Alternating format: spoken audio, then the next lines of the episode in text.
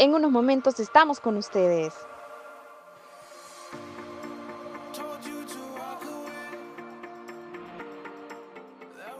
Ya estamos en Cultura. Bienvenidos al primer episodio del podcast Cultura. Este día damos inicio a una nueva manera de aprender con los mejores conductores y expertos en el tema. Y claro, la, la belleza no puede faltar, porque nos acompañan las señoritas Daniela Rojas, Karina Jovel, Genesis Ramos y Valeria Bernal. Pero no puede faltar el único hombre de, dentro de tantas mujeres, y es nuestro queridísimo Josué Rodríguez y, y Andrea Pérez, su persona, quienes seremos los encargados de hablarles sobre dicho tema que es muy importante para todas las personas que nos están escuchando. En este primer episodio arrancamos con la cultura corporativa de una forma general. ¿Qué quiero decirles con esto? Es que vamos a ver puntos y a conversar como su definición, la importancia dentro de la empresa y ejemplos de buena cultura, entre otros puntos que nos van a servir en nuestro aprendizaje. Así es, mi estimada Andrea, yo soy Génesis Ramos y adelantándome un poquito, quiero mencionar que para una empresa la cultura corporativa es muy importante porque refleja sus costumbres, los valores y las creencias, entre otras cosas más, ¿verdad? Yo sé que todos podemos aportar a este tema que realmente está muy interesante, ¿verdad, compañeros? Sí, Génesis, estoy totalmente de acuerdo contigo. De verdad que para mí es un placer poder estar acá acompañándolos, compartiendo todos mis conocimientos sobre cultura. Y para abrir con este tema, eh, cabe aclarar que hay muchas definiciones sobre la cultura. Una de estas es que se considera como un conjunto de creencias compartidas y que se crean dentro de una empresa. Cabe aclarar que no existe una cultura ideal, es decir, esta es cambiante y no es perfecta. Además, eh, puede variar según la estrategia que se plantee la empresa, que esta va encaminada con un líder, que este líder es bien fundamental para que se puedan cumplir esas estrategias y metas planteadas. Por supuesto, Daniela, y debemos señalar que cultura viene del latín cultus y este adjetivo viene del verbo colere, que significa a la vez cultivar, habitar, proteger y adorar. Quizá suena un poco tedioso escuchar todo esto, pero recordemos que es sumamente importante porque este término ha ido evolucionando como suele suceder con las lenguas a lo largo de, de los siglos, pero en general, la cultura es una especie de conjunto de prácticas, expresiones, costumbres y manifestaciones de una sociedad determinada. La verdad es que ha sido muy interesante todo lo que, todo lo que ustedes dicen, porque es información que realmente vale la pena compartir con todos en este primer episodio. Y de hecho, para abonar más, hay otros autores que comentan que la cultura es el resultado de la interacción de seis factores, que son los siguientes valores y creencias, normas formales e información, y las redes según Andrew Mayo. Claro, sin dejar atrás a Charles Handy y Roger Harrison, que también son unos muy buenos ponentes, y ellos nos expresan lo siguiente. Ellos definen a la cultura como una patología corporativa y comprende cuatro tipos diferentes de cultura, que son poder, de función, de tarea y de la persona.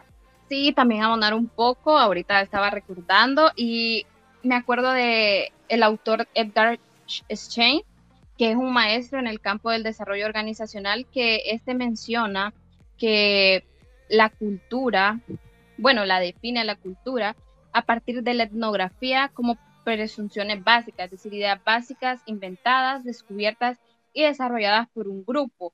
Eh, me acordé de eso porque dije que ah, tiene como importancia, ¿verdad? Con lo que estamos hablando y todo eso, y también para que nuestros oyentes puedan comprender un poquito más ah, de qué estamos hablando, a qué es lo que nosotros queremos llegar. Me parece súper importante, pero hay que abonar sobre ese tema en este episodio, así que vamos a, a seguir hablando sobre la importancia que tiene la cultura dentro de una empresa. Y esto es porque la cultura radica en que representa la fórmula que guía al equipo. ¿A qué me refiero con esto? Que básicamente la cultura está presente dentro de la empresa e influye en todo el ambiente, ya que si existe una buena cultura eh, y es aceptada por los empleados, estos empleados obviamente eh, se van a sentir en un buen ambiente laboral y como consecuencia, estos van a tratar bien a los clientes. Y obviamente si tratan bien a los clientes, eh, la, la, empresa tiene ganancias, los clientes se sienten bien, los clientes nos siguen buscando y obviamente eso genera una buena, una fidelización.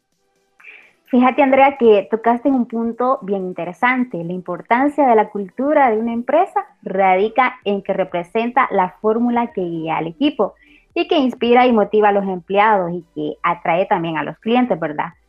Entonces, lo que define una personalidad verdaderamente única es, esto puede verse como una huella digital, ya que puede ser similar a las demás, pero es singularmente distinta y propia de cada compañía.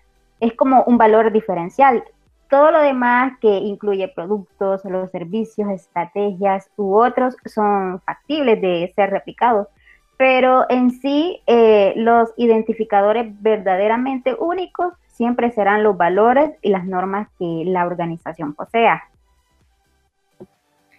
Estoy de acuerdo con vos, Cari. O sea, yo creo que es importante mencionar que hoy en día una cultura corporativa positiva es desafortunadamente la excepción y no la norma.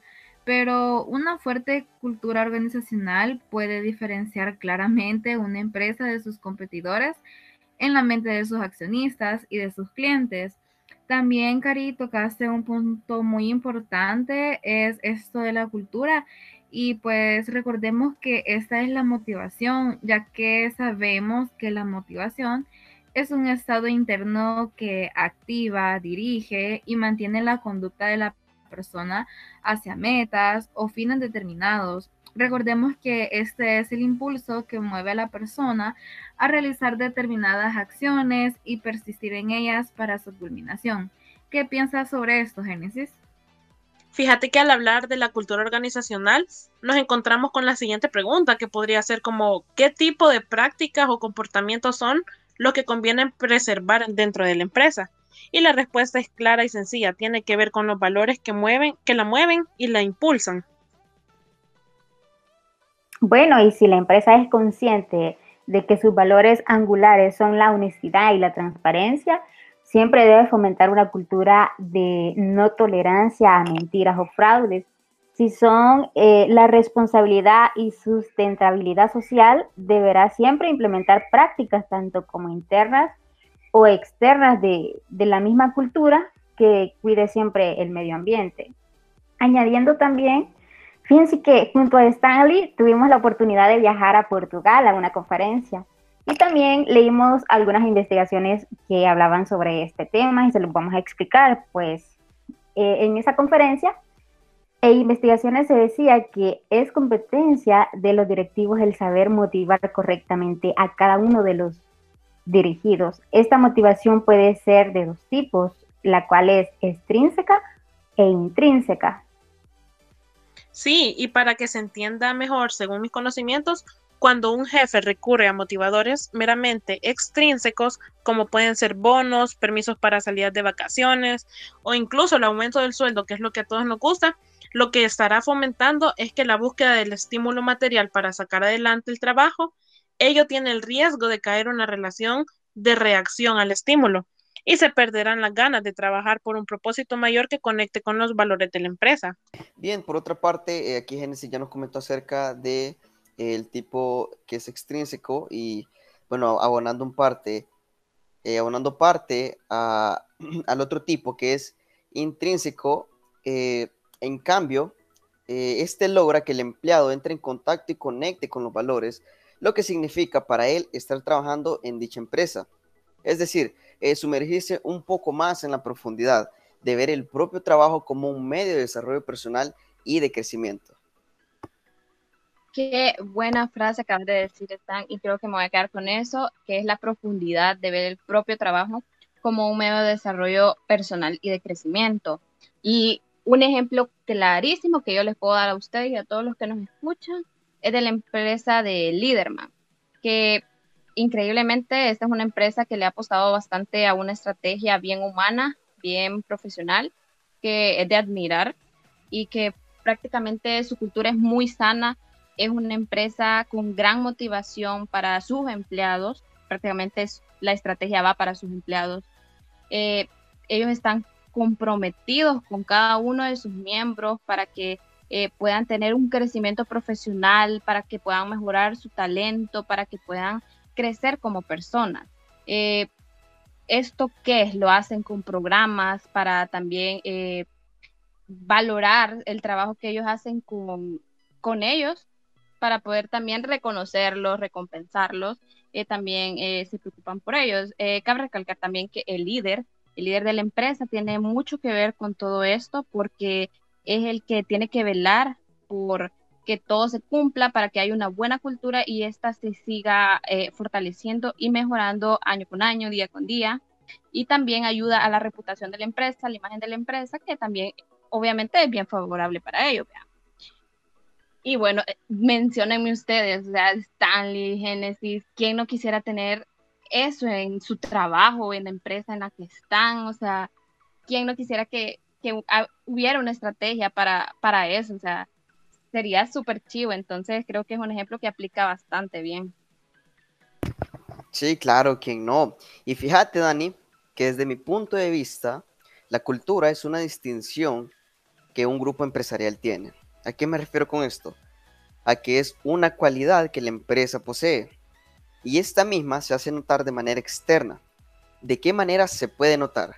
Fíjate que se nota cuando los colaboradores trabajan muy bien en conjunto y reciben de una muy buena manera a los clientes. Ya comentaba antes Andrea eh, la manera también como una buena cultura se puede reflejar en las empresas. Y cuando la empresa no tiene una buena cultura, fíjate que se nota un ambiente muy, muy tenso entre los colaboradores. Y también se nota al momento de atender a los clientes que esto lo reciben con una actitud muy cortante.